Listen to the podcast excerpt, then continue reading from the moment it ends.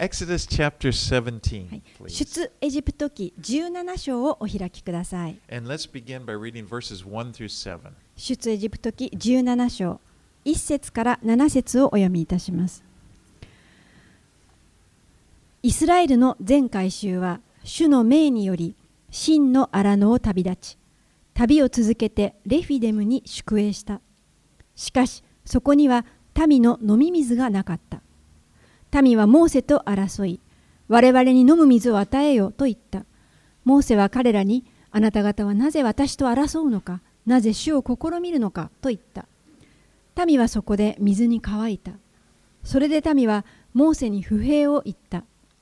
一体なぜ私たちをエジプトから連れ上ったのか。私や子供たちや家畜を渇きで死なせるためか。そこでモーセは主に叫んでいった。私はこの民をどうすればよいのでしょう。今にも彼らは私を石で撃ち殺そうとしています。主はモーセに言われた。民の前を通りイスラエルの長老たちを何人か連れてあなたがナイル川を打ったあの杖を手に取りそして行け。さあ私はそこホレブの岩の上であなたの前に立つ。あなたはその岩を打て。岩から水が出て民はそれを飲む。モーセはイスラエルの長老たちの目の前でその通りに行った。それで彼はその場所をマサまたメリバと名付けた。それはイスラエルの子らが争ったからでありまた彼らが主は私たちの中におられるのかおられないのかと言って主を試みたからである。Well, Moses led the children of Israel to Rephidim, which means refreshment or rest stop. モーセはイスラエルの民をレフィデムという地へ導きました。この地の名前は休息という意味があります。彼らは真の荒野と呼ばれるところから出てきたところでした。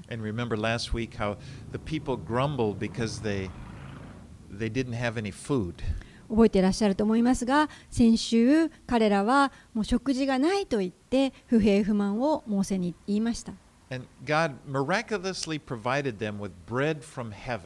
そして神様は不思議な力を持って彼らに天からのパン、マナを与えてくださいました。そして今や彼らはこの休息の地にやってきました。でもそこにはなんと水がなかったので人々はまた不平を言い始めました。you know, come to a rest area or, or someplace to find water? You know, you want you want to get water, and and you find out it's it's out of order. 皆さんはですね休憩所に来てそしてあ水が必要だと思ったところになんと水が使えなかったという経験をされたことはあるでしょうか You know, like you're, you're I remember driving along in South Dakota, which is where I'm from.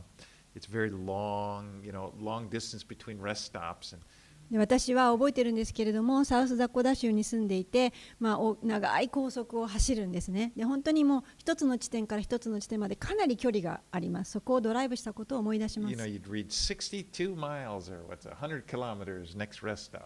そうするとあの標識が見えてくるんですけれども100キロ先に、えードライブイン休息できますよ Oh, っていうのが見えてき50ます。ずっと走ってると今度は50キロ先に休息地あり。Finally, you know, pull in, そしてやっとそこに到着します。ところが閉鎖されてるんです。もうイスラエルの民と一緒です。なんだよこれ。飲みに来たのに水を。もちろんですね、民は不平をそりゃ言いますよ。Water is one of the. 水というのは命のために、まあ、最も大切なものです it. あなたがもし水を飲まないならばあなたは死んでしまいます Now, when you read these stories and we read this, remember, keep in mind that God led Israel to this し place. かしここを読むときにぜひ覚えておいていただきたいのは神様が彼らをここに導いたというこ It とで wasn't す like they just stumbled onto it. ただ偶然にそこにやってきてしまったというわけではないんです。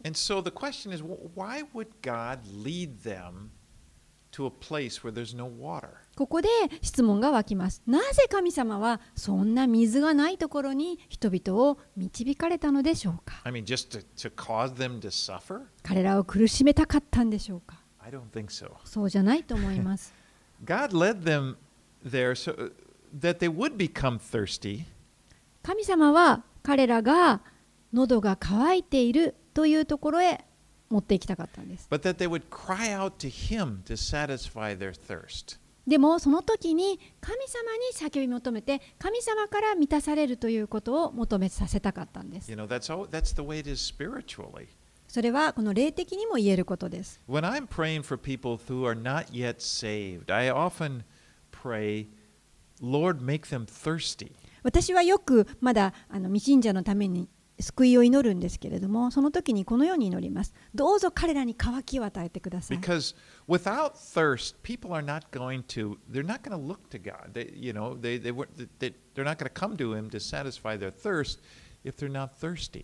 なぜなら人々というのは、この何か心に渇きを持っていなければ、その渇きを癒すために、この神様を求めるということをしないからです。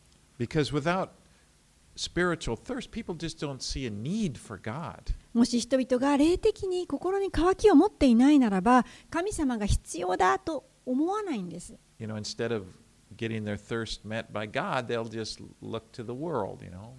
もしあの神様に 求めるのではなくて、この世に、えー、何か満たしを認めます。例えば、コーラみたいな飲み物とか。ゼロコークとかありますけど。You know, the thing is, you never get your thirst really satisfied. でもそういったこの世のものはあなたを決して満足させないんです You know, I, I often I do that. Like if I'm eating pizza or popcorn, it's like I always feel like I gotta have cola. まあ私はピッツァとかポップコーンを食べるときには絶対横にコーラが欲しいっていう.もうこれはもう2つセットじゃないとちょっとなと思います Like when I'm drink, I drink zero cola now because I gotta watch my calories. まあ私はちょっとカロリーを it never, it never makes you think, oh, quenches your thirst. まあ、カロリーを考えてゼロコークとかを飲むんですけれどもでもそういったものを飲んだからといって決して本当の喉の渇きが癒されるわけではないんですね Not like mugi cha. 麦茶とは違うんです Anyway, but that's kind of like the world is. You can never, it never, it makes you kind of drink, それがこの世が与えるものです。もうそれを飲んで何かこう満たされるかもしれませんけれども、決してあなたの渇きは満たされないんです。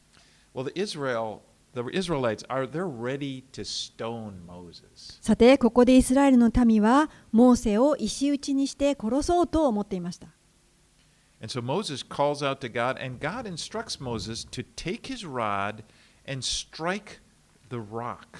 そこでモーセは神を呼び求めました。そうすると神様はあの杖を取って、そしてこの岩を打てと指示してくださいました。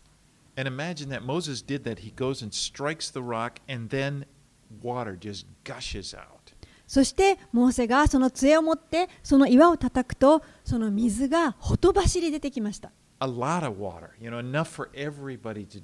もうその水はたくさん多くの水で、そこにいたすての人が飲むのに十分でした Now, this is, again, this is not just something that just happened to have, you know, God's just responding to whatever their request is. There is tre- tremendous significance, meaning in this. これはただ神様が彼らの必要を満たすために、まあ、それを行っただけというわけではありません実はこのことが行われたのには深い意義があったんです And, you know, this is not Moses just getting mad, so he's striking the rock. God told him to strike the rock. モーセはただこの民に怒ってそして杖で叩いたわけではありません神様がモーセにそうしなさいとおっしゃったんです And in 1 Corinthians 10:4, it declares that this rock was representing Christ.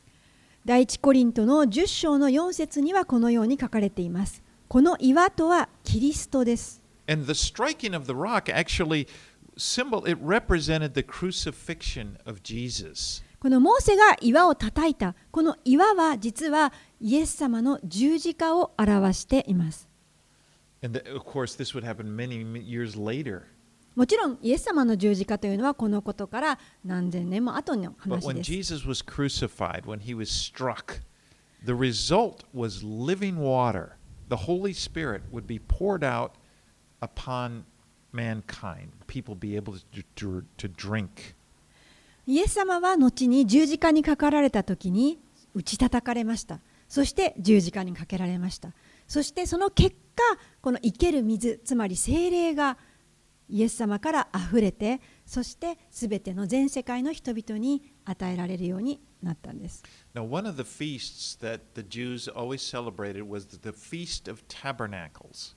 さて、このユダヤ人の人たちがいつも行っている祭りの一つがカリオの祭りです。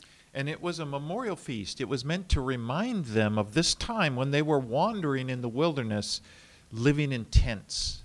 そのカリオの祭りというのは、この当時、彼らが荒野をさまよって、そして仮のテントですね、そこに住んで移動していたことを思い出すためのお祭りで And す they。were to be reminded during this feast of how God had provided for them. そしてカリオの祭りの間、どのようにして神様が人々を食べさせてくれたか、飲ませてくれたか、それを思い起こすんです。But part of the way they celebrated it, part of the tradition was called was a water pouring ceremony. カリオの祭りの中に一つの儀式があります。それは水取りの儀式と呼びます。And every morning of the feast, the, the a, a procession of, of, of uh, priests would go to the pool of Siloam, which means sent. And then they would get water and bring it back to the city.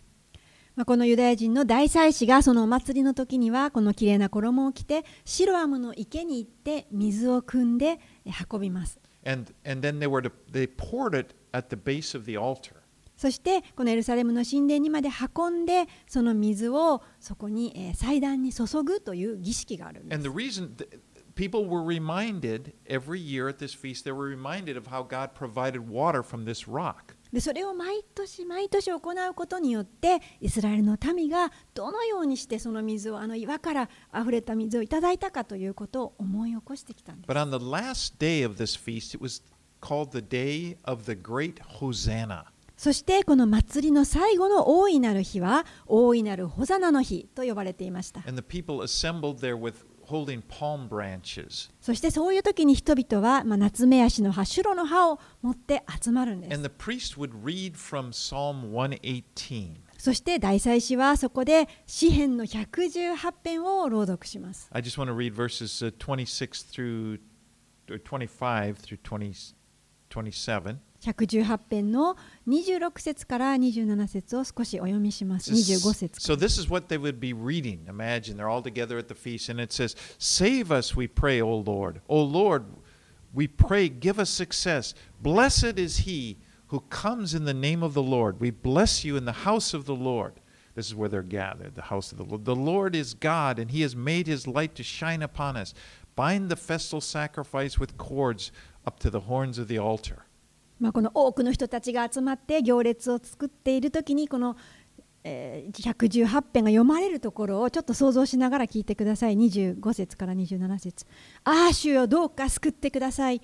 ああ主よどうか栄えさせてください。祝福あれ主の皆によって来られる方に。私たちは主の家からあなた方を祝福する。主こそ神。主は私たちに光を与えられた。枝を持って祭りの行列を組め。祭壇の角のところまで。聞いてる人々は皆この御言葉に耳を止めています。水の儀式ですから、そこで大祭司が水を祭壇に注ぎ込んでいます。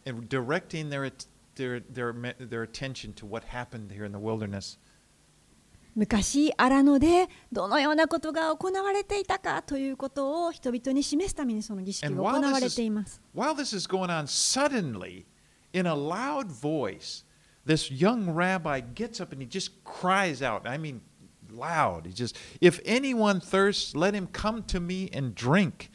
He who believes in me, as the scripture has said, out of his wa- heart will flow rivers of living water. That's John 7 そしてその祭りは毎年行われているんですけれどもある日のこと。その祭りのその時に大きな声で叫ぶ若いラビがいました。もちろんその方はイエス様なんですけれどもこのその人はそのように急にこのように叫んだんです。誰でも乾いているなら私のもとに来て飲みなさい。私を信じる者は聖書が言っている通りその人の心の奥底から生ける水の川が流れ出るようになります。これはヨハネの福音書7章3738に書いてあります?もう皆さんちょっと想像してみてください。そのおイエス様が叫んだ時のこと。を quiet, shocked, or who's who is this guy? まあ、そのお祭りの中でもう皆さんその声を聞いた時にかなりショックだったと思います。誰だあの男は？でも完全なタイミンタイミングでその言葉が語られました So now back here in Exodus chapter 17, we see God bringing water from the rock. さてこの出エジプト記の17章に戻りますと神様がこの岩から水を人々に与えになりました And then back during the time of Jesus, at the exact moment they're meditating on it, then Jesus cries out and says he's going to give them living water. そしてこの時のことを思い起こしているその後の祭りの中の人々にイエス様は先ほどの御言葉を言ったんです。It's, so it's really amazing how the Old Testament stories really just fit, it all fits together in with the New Testament. この命の水を与えるとこのように旧約聖書の話が本当にこのイエス様を指し示しているのを見るときに私たちは本当に感動します。Jesus, the rock, the source of living water, is alive. イエス様がこの岩です。命の水の源です。この精霊が今生きておられます。And so his promise of living water is for us today. この生きた水というこのイエス様の約束は今私たちと共にあります。because Jesus is alive today. なぜならイエス様は今生きておられるからです。All right, well, the Israelites named the place Massa, uh, meaning tempted, not, and Meribah, which means contention, because they had tempted the Lord there. ここでイスラエルの民はこの場所をマサと名付けました。またはメリバ。これはどういう意味かというと、試みる、または争いという意味があります。人々が主を試みたからです。Okay, let's read on. Let's go to 8 through 13. はい、では続けて、えー17章8節から13節をお読みします。さて、アマレクが来て、レフィデムでイスラエルと戦った。モーセはヨシュアに言った。男たちを選び出て行ってアマレクと戦いなさい。私は明日、神の杖を手に持って丘の頂に立ちます。ヨシュアはモーセが言った通りにしてアマレクと戦った。モーセとアロンとフルは丘の頂に登った。モーセが手を高く上げている時はイスラエルが優勢になり手を下ろすとアマレクが優勢になったモーセの手が重くなると彼らは石を取りそれをモーセの足元に置いたモーセはその上に腰掛けアロンとフルは一人はこちらから一人はあちらからモーセの手を支えた。それで彼の両手は日が沈むまでしっかり上げられていた。ヨシュアはアマレクとその民を剣の歯で打ち破った。Deuteronomy gives us more information about what happened here. 新明記を読みますとここのところがもっと詳しく書いてあります。 In Deuteronomy 25, uh, verses uh, 17 and 18, 新明記の25章17、18節 that's Moses. He's kind of looking back on what happened. And he says, Remember what Amalek did to you on the way as you came out of Egypt, how he attacked you on the way when you were faint and weary and cut off your tail, those who were lagging behind you, and he did not fear God. 新明記25、17から18モーセが当時のことを振り返ってこのように書いています。覚えていなさい。あなた方がエジプトから出てきたとき、その道中でアマレクがあなたにしたことを、彼らは神を恐れることなく、あなたが疲れて弱っているときに道であなたに会い、あなたの後ろの落語者をすべて切り倒したのである。The Amalekites attacked the weak people who were kind of in the in このアマレク人というのはこの弱い人たちを狙って、えー殺しました。その彼らの行列のこの後部にいるような人たちを狙ったんです。Well, the next day, Moses went up onto the hill overlooking the battle with his staff in his hand. 翌日モーセは起きてそしてこのあ丘に登ってそしてその戦いを上から見てえ杖を手に取りました And, and he said, whenever he, he had his hands raised up, the Israelites would begin to overpower their enemies. このモーセが手を高く掲げている時はこのイスラエルが優勢になりました But whenever his hands began to drop, the enemies would prevail. しかし手を下ろすと敵であるアマレクが優勢になりました And so they got a rock for Moses to sit on, and then Aaron and Hur kind of held up his hands. ですからこのモーセにえー石石を与えてそこに座らせてそしてアロンとフルでえー両方の手を支えました.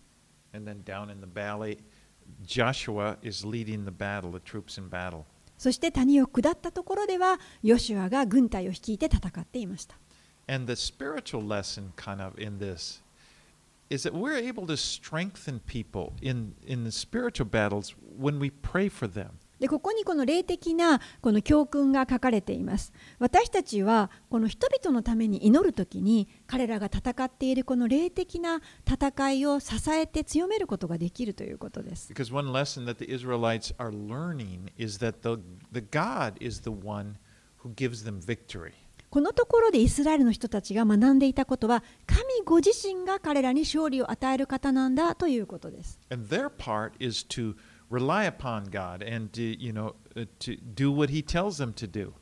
彼らがなすべきこととは神様がしなさいと言ったことをするということそれから神に頼るということです。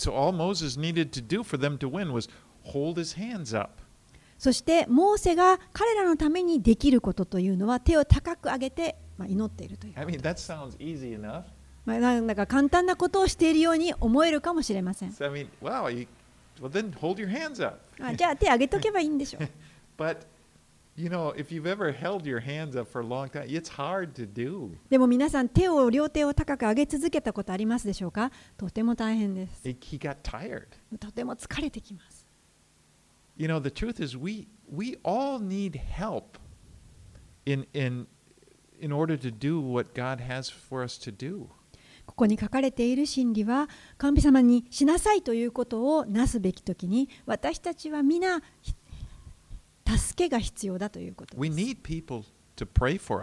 私たちは.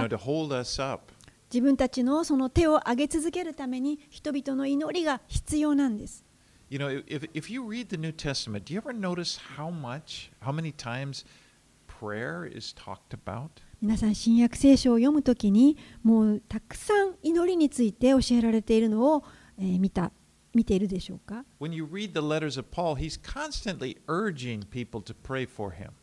パウロなんかはいつも自分のために祈ってくださいと書き続けています、so、またイエス様も何度も何度も祈りについて教えておられます。And he said, he urged, he said, ask, ask and it will be given to you. He's given that invitation. イエス様も皆さんに祈りなさい、祈りなさいといつも求めています。それは7章、またにもありますけども、求めなさい、そうすれば与えられますと教えています。しかし、祈りというのはとてもこの理解するのが難しいものです。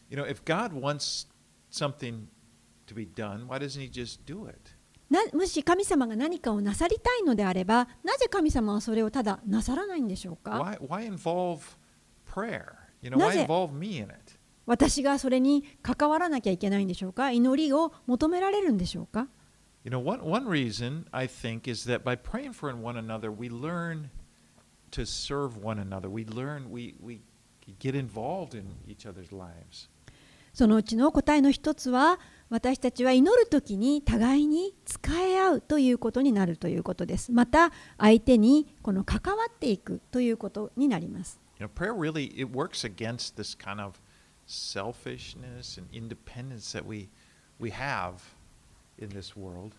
この祈りというのは私たちがこの世で持っている自己中心的な考え方や個人主義にこの対抗していくものなんです。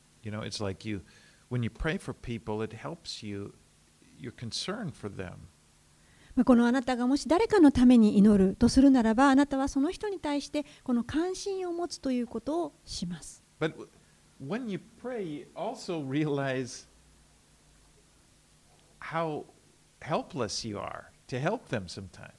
また祈るという時にあなたはその祈ってる相手のために自分は実際何もできない弱いものなんだということを思い起こさせられるということもあります。Because if you get involved in somebody's life, you start thinking about it, and you okay, I'm gonna I'm gonna direct my I'm gonna pray for them. And then you you realize that well, I can't do it. You know, I can't really help them. They're in a hard. si- Then we're in the place where we look to God.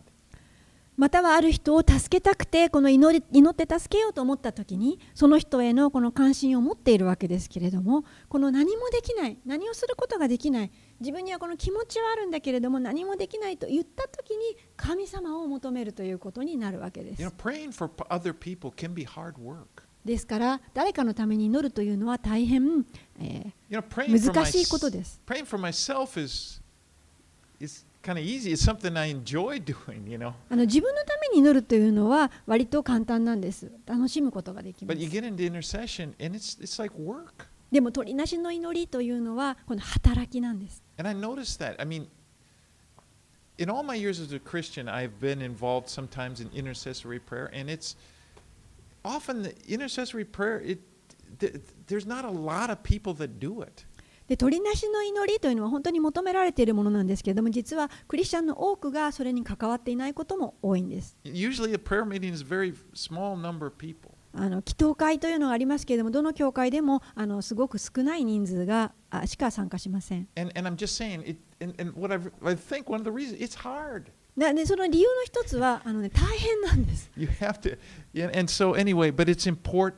It's like this kind of is a picture, a physical picture of what happens in intercession. また大変なんですけれどもここに表しているようにえそのようにこの取りなし助けというのは大切なんだということを学ぶことができます And this is the first mention of Joshua in the Bible. そしてここで初めてヨシュアという人が聖書に登場してきます Now he's going to be the one, he's going to take over for Moses. He's going to lead people, be the one who leads them into the promised land. この人こそがこのモーセの後にリーダーとなって約束の地へとイスラエルの民を導く人になります。Now you know that Joshua is, in, in the English we say Joshua, but in Hebrew that's the same as Jesus. このヨシュアという名前はヘブル語の名前ですけれどもこれを英語で言うとジーザス、イエス様をという意味 Yeah, です。yeah, Joshua, Yeshua, that's, that's the same name. So 同 it's, じ it, 名前ですけれども and Joshua in so many ways is a picture of Jesus, who Jesus leads us into the promised land of the kingdom of God. ですからヨシュアはイエス様を表しているんです。イエス様は神の御国の約束の地へ人々を導きます。They ended up defeating the Amalekites. そして彼らはアマレク人を打ち破りました。And let's read 14 through 16. はい、では続けて14節16節をお読みします。主はモーセに言われた。このことを記録として文書に書き記し、ヨシュアに読んで聞かせよ。私はアマレクの記憶を天の下から完全に消し去る。モーセは祭壇を築き、それをアドナイ・ニシと呼び、そして言った。主の御座の上にある手。主は世々にわたりアマレクと戦われる。Now, there would be many more battles with the Amalekites. アマレク人との戦いはこの後もたくさん出てきます。They, the Amalekites will be around when King Saul is, is living. Remember, the prophet Samuel will rebuke Saul because he let the Amalekite Agag, Agag, the Amalekite king, escape. 後にこのサウル王の時代になった時にもまたアマレク人は敵として登場しますそして預言者サムエルはこのサウル王をひどく叱責するシーンが出てきますそれはサウル王がアマレク人のアガグ王を整絶しなかったという時です逃がしたんですね And then later on, uh, Agag, one of his descendants, will be Haman, who will be will show up during the time of Esther. That's way at the you know during the captivity. そしてもっと後になってからイスラエルが補修の民になってからの時代に入りますとエステル記ですけれどもハマンという人が出てきます。この人はまたアマレク人アガグの子孫ですね。この人はイスラエルを絶滅させよう虐殺しようとしましたね。アマレク人というのはこの堕落した肉のこの肉に挑んでくるそれを表しています。肉の戦いは神の力の力の力の力の力の力の力の力のの力の力の力の力の力の力の力の力の力の力の力の力の私たちの中に働くこの神の霊の働きに対して戦いを挑んでくるその肉それがアマレク人を表しています Galatians 5:17 For the desires of the flesh are against the spirit and the and the desires of the spirit are against the flesh for they are opposed to each other to keep you from doing the things you want to do. ガラテヤ人への手紙5章の17節にあるように肉が望むことは御霊に逆らい御霊が望むことは肉に逆らうからですこの2つは互いに対立しているのであなた方は願っていることができなくなります right, let's go into Exodus 18. Let's read 1 through 7. では18章に入ります1節から7節をお読みしますさてモーセの舅ミディアンの祭司イテロは神がモーセと御民イスラエルのためになさったすべてのことどのようにして主がイスラエルをエジプトから導き出されたかを聞いた。それでモーセの舅イテロは先に送り返されていたモーセの妻チポラと彼女の2人の息子を連れて行った。その一人の名はゲルショムで私は異国にいる気流者だという意味である。もう一人の名はエリエゼルで私の父の神は私の助けでありファラオの剣から私を救い出されたという意味である。こうしてモーセの舅イテロはモーセの息子と妻と一緒に荒野にいるモーセのところにやってきた。神はあ彼はそこの神の山に宿営していた。イテロはモーセに伝えた。あなたの舅である私イテロがあなたの妻とその二人の息子と一緒にあなたのところに来ています。モーセは舅を迎えに出て行き身をかがめ彼に口づけした。彼らは互いに安否を問い天幕に入った。When Moses had fled Egypt uh, 40 years earlier, he fled to Midian where he and his wife Z- he met his wife Zipporah, uh, the, who was the daughter of Jethro. 40年前モーセが最初にエジプトから逃げたところそれはミディアンの地でしたけれどもそこにこのイテロがいてイテロの娘チポラ妻となりますけれどもその人と会いました And then Moses lived uh, for 40 years as a shepherd taking care of Jethro's sheep. それから40年もの間、モーセはイテロの羊を飼いながら羊飼いとして生活していました。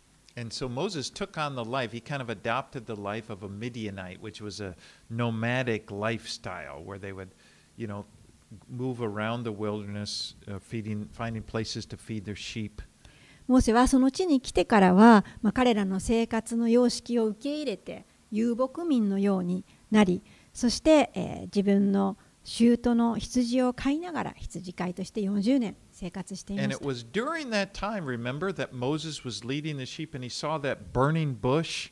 And, and then he got closer, and the Lord spoke to him through the burning bush and told him he was sending him to Egypt to deliver his people from their bondage. でそうやって羊の世話をしている時に神様はこの燃える芝の中からモーセに現れたんですそして彼をエジプトに送るとそしてエジプトの民をあエジプトにいるイスラエルの民を助け出せというふうに言われるわけです And, and then he says, and I'm reading from Exodus 3 uh, 12, the Lord said to him, But I will be with you, and this shall be the sign for you that I have sent you.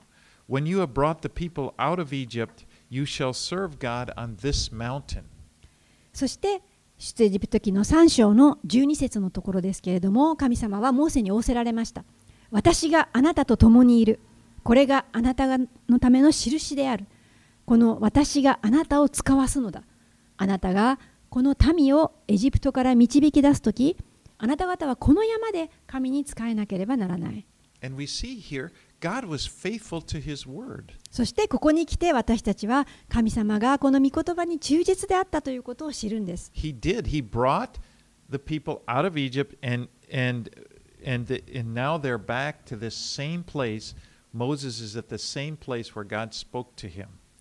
この御言葉の通りに神様はこのエジプトからイスラエルの旅を連れ出してそしてこのモーセに語りかけた同じこの山に人々を連れてきたんです。このイテロはモーセの妻と子供たちを連れてきて再会させました。Now you remember in chapter 4, Moses, he had originally gone down to Egypt with them. 4章を読みますと皆さんもあの気がつくようにもともとモーセはこの妻たちを連れてエジプトに行ったと書いてあり But ま at す。some time he had sent them back to, to live with her. でも、まあ、ある.時点でこの子供とあの妻だけを送り返したと思われます。You know, maybe they that incident that happened. Remember when she said, "You you've made me a uh, well." She about the circumcision of their sons. She called him a bridegroom of blood. Maybe at that time that she went back, or maybe later on when when it got stressful. We don't know for sure. まあ、おそらくですけれども、まあ、ある事件がありました。この奥さんであるツィポラが、えー割礼のゆえにあの子供たちに割礼を授けていなかったゆえにモーセにあなたは血の花婿だと言ったことがあるんですけれども、まあ、4章の26節そのあたりで、えー帰ったのかあるいはその後に、えー一度帰ったのかは分かりません.でもここでまた再び再会しました right, let's read verses 8 through 12. 続けて8節から12節までお読みします。モーセは舅に、主がイスラエルのためにファラオとエジプトになさったすべてのこと、道中で自分たちに降りかかったすべての困難、そして主が彼らを救い出された次第を語った。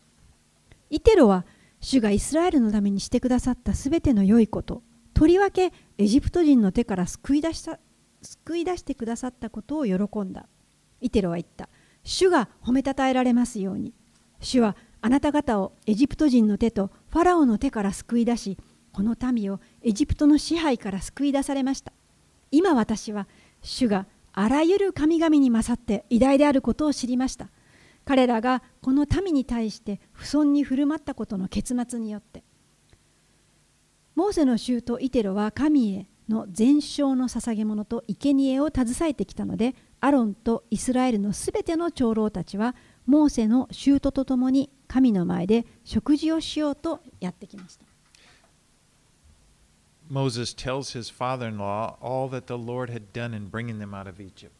モーセはここで舅に、え、エジプトからかあの連れ出されてきて何があったかをすべて告げました。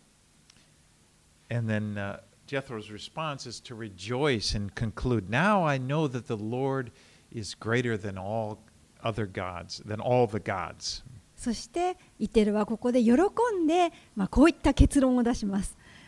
今こそ私は主があらゆる神々に勝って偉大であることを知った。Now, we don't know really about Jethro's religious beliefs. 私たちはこのイテロという人がどういった信仰を持っていたかは分かりません。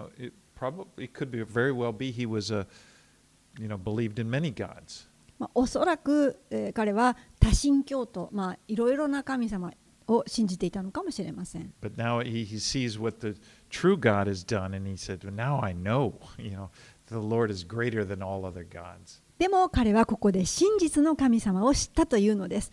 他のあらゆる神々と呼ばれるものに勝ってこの神は偉大であると知ったと。 But God told Moses that one of the reasons that he was bringing Israel out of Egypt was so that the, uh, that the Egyptians and the Israelites would, would know that he is God. 神様がモーセに語ったことでなぜエジプトからイスラエルを助け出したか。その理由の一つはこのイスラエルの民とエジプトの民が神こそが神であるということを知らせるためだと言われました。Testimonies of God, you know, uh, in our lives, they're, they're powerful. 神様が実際に働かれたという証は本当に力強いものです。You can't, this, this works in English, but I don't know Japanese, but you can't have a testimony without a test. まあこのテステモニーって証なんですけどテスト抜きにテステモニーはないつまりこの試練なくして えー証というものはないということです。 You know, what if Israel had never experienced the plagues? They'd never seen the plagues in, in Egypt. もしですね、エジプトにいた時にイスラエルの民が一切この災いというものを見なかったとしたらどうだったでしょうか experience of being, you know, Pharaoh trying to keep them down. もう彼らがもう決し一度もあのファラオにひどい目に遭ってなかったとしたらどうでしょうか You know, they never had that experience where they remember their backs are against the Red Sea and then Pharaoh's coming with his army against them. And what are they going to do? もしですね彼らがこのファラオの軍隊に追われるようなこともなくそして差し迫った航海のあ川の前で海の前で、えー軍隊に追いやられてどうしようといったそういった目に遭ってなかったとしたらどうでしょうか You know, what if they'd never cried out, you know, give us food to eat. What are we going to eat? And got, and then and they had never seen the manna from heaven or or the water from the rock. もしですねお腹がすく経験もなくて食べ物をくださいと言ってマナが与えられたそういったこともなくまた喉が渇くこともなかったので石を打ってそこから水が出るそういった経験もなかったとしたらどうでしょうか？You know, if they had never experienced any of those tests, their lives would have been a lot more comfortable. もしそういった試みに合ってなかったとしたならば彼らの生活はいかに快適で楽であったことでしょう？But their their testimony wouldn't be really that as powerful. What しかし God had done. もしそうであったとしたならば神様がなさってくださったという力強い証も持っていなかった They でしょ wouldn't う have had these experiences that they would carry for for their lives and that their their descendants would remember. 彼らがいつまでも心に留め続けるようなまたずっと子孫に伝え続けたいようなそういった経験はなかったでしょう You know, it's the same thing really with our lives. 同じことが私たちの人生にも言えます You know, we could simply live comfortable lives, you know, where everything goes just just smooth. We're never in a position where we really have to trust God. 私たちはもうただ快適で楽な生活をし続けてそして決して、えーもう全てがスムースでうまくいっていて決してこう神様を信頼する必要がない状況に置かれているとしたらどうでしょうか？You know, to be honest, I kind of like comfort. もしあのほ 真実を言えばですね私はそういった暮らしが好きです楽 I な don't really like trials. 私は本当に試練なんてあの起こってほしくありません I never go looking for them. それを求めたことはありません But I do understand that when they come, I understand that I need trials in my life in order to grow. しかし試練がやってきた時にこの人生において私が成長するためにはそういったものが必要であるということは理解できます So I've learned I don't look for them. 私はそれを探し求めてるわけではないですけど You know, I'm not out to be, oh, I'm really tough or something. But but I've just leave it to God. なんか強いからなんか試練をくださいそういった態度ではないんですけれどもしかし主に委ねています And when trials come, I don't need to be shaken, and I can know, well, God can bring good from this. でももし試練がやってきたならば私はそこで恐れおののきません主が何かをこの中から見せてくださると信じるんです right, let's move on. Let's go 13 through 27. では続けて13節から27節に進みます翌日モーセは民を裁くために座についた。民は朝から夕方までモーセの周りに立っていた。モーセの舅はモーセが民のためにしているすべてのことを見てこう言った。あなたが民にしているこのことは一体何ですか？なぜあなたは一人だけが裁きの座につき民は皆朝から夕方まであなたの周りに立っているのですか？モーセは舅に答えた。民は神の御心を求めて私のところに来るのです。彼らは何かことがあると私のところに来ます。私は双方の間を裁いて神の掟と教えを知らせるのです。するとモーセの舅は言った。あなたがしていることはよくありません。あなたもあなたと共にいるこの民もきっと疲れ果ててしまいます。このことはあなたにとって荷が重すぎるからです。あなたはそれを一人ではできません。さあ私の言うことを聞きなさい。あなたに助言しましょう。どうか神があなたと共にいてくださるように。あなたは神の前で民の代わりとなりさまざまな事件をあなたが神のところに持っていくようにしなさい。あなたは掟と教えを持って彼らに警告し彼らの歩むべき道となすべき技を知らせなさい。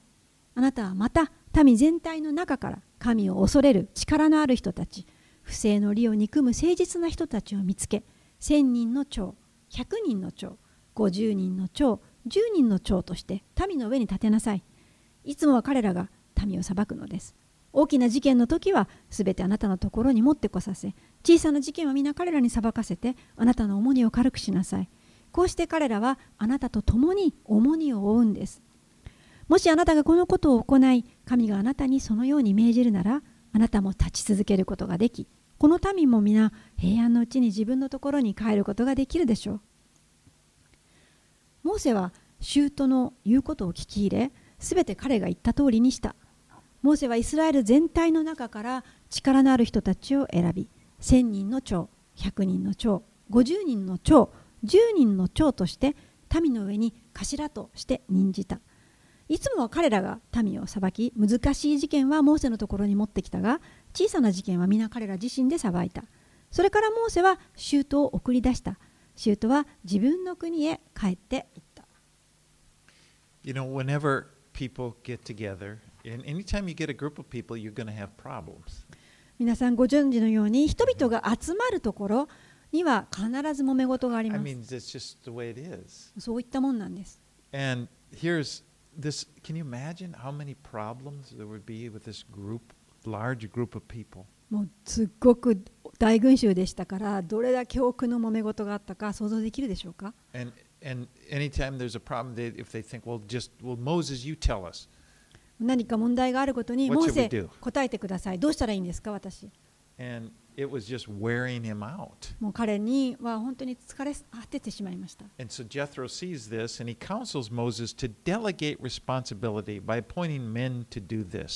ロはそれを見て、モーセに助言を与えました。この任せられる人を立てて、まあ、任命して委ねなさい。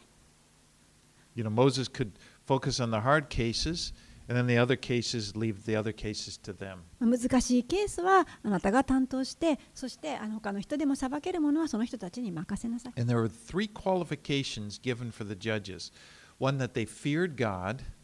で、ここでこの裁判を取り仕切るのに必要な資質というのが掲げられています。一つ目が神を恐れるものであるということ。They'd be men of truth. 二つ目は誠実なものであるということ.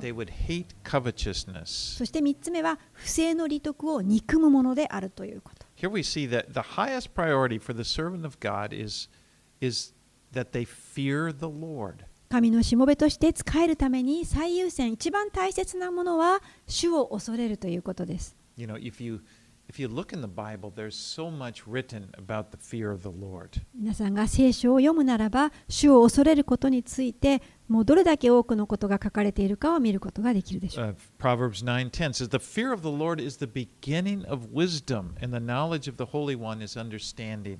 信玄の9章10節主を恐れることは知恵の始め聖なる方を知ることは悟るということである And surely they would need wisdom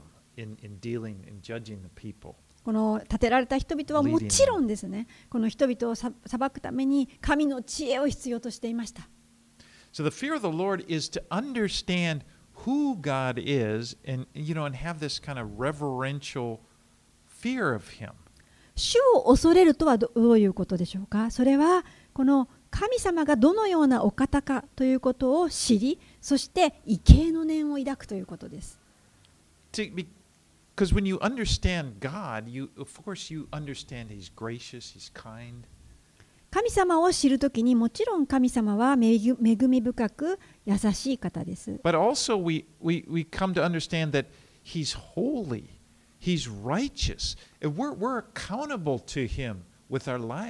でも同時にこの神様という方は清いお方であって正義なるお方だということです。そしてなんと私たちはその行動に責任が伴うということ so it is a, it's a fear, a reverential fear. それは畏敬の念をそういった恐れを持って行うということ Now it's not a fear that there's some wild man with a bad temper and if you if you if you never know it and he's going to turn on you and hurt you and it's not that kind of fear.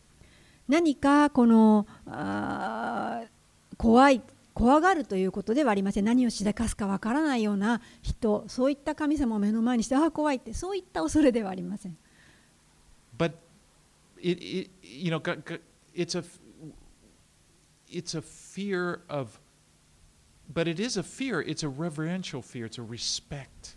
でもそうではなくて神を神と認める畏敬の念を抱くということです And you know, this is really something I encourage you to do at some time. It's always good. Go through in your Bible and read the verses on the fear of the Lord. It, it's a it's a really good study, just personal study. If you go through, you know, y- if you have a computer, of course, you can just look up in a concordance, but just just read through the verses that talk about the fear of the Lord. で皆さんにお勧めしたいんですけれどももうぜひやっていただきたいことの一つにこの主への恐れ 主を恐れるという言葉をですね聖書の中から探し出してそれをよく勉強していただきたいんですでそれはもちろんコンピューターとかあれば探すこともあの簡単です But it really you kind of see, wow, this is really central to what the Bible teaches. もしあなたがそういう主を恐れるということを聖書の中から探されるならばこれこそが聖書の中心であるということを見つけることができるでしょう.そして神様が聖書の中にはそれがどれだけ価値があるかということを教えています Well, Moses takes Jethro's advice, and his ministry among the people is helped. モーセはこのイテロのあ指示を聞いてそしてこの助けられるようになりました And then Moses returns to his home. このイテロは自分の町へと帰っていきました Now, next week, we're going to get to the, where the Israelites receive the Ten Commandments from the Lord. 来週はイスラエルが神から10回を授かるところです。これもまたとても重要なところです。10回こそがすべての立法の元となっています。お祈りします。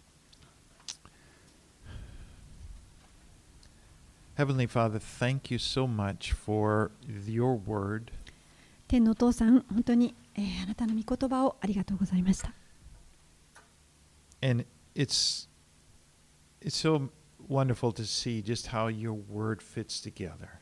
あなたの御言葉がそれぞれすべてえー関わり合っているということを見ることができることは That- 感謝です。 Our salvation was planned thousands of years before Jesus went to the cross. イエス様が十字架にかかられる何千年も前から 私たちへの救いがあなたが準備しておられることを見ることができ You ます。already putting you were already teaching about him and about the the living water that Jesus would open up for us. あなたはもうずいぶん昔からこのイエス様を通して私たちに命の水が生ける水が与えられることを予告してくださっていました。And Lord, we just confess we we are thirsty for you. We want more and more of you and your living water. 主よ私たちはあなたに乾きます。私たちはあなたに乾きを癒していただきたいです。あなたの命の水を私たちにお与えください。あなたの精霊を私たちに注ぎ、私たちの心を満たしてください。私たちは私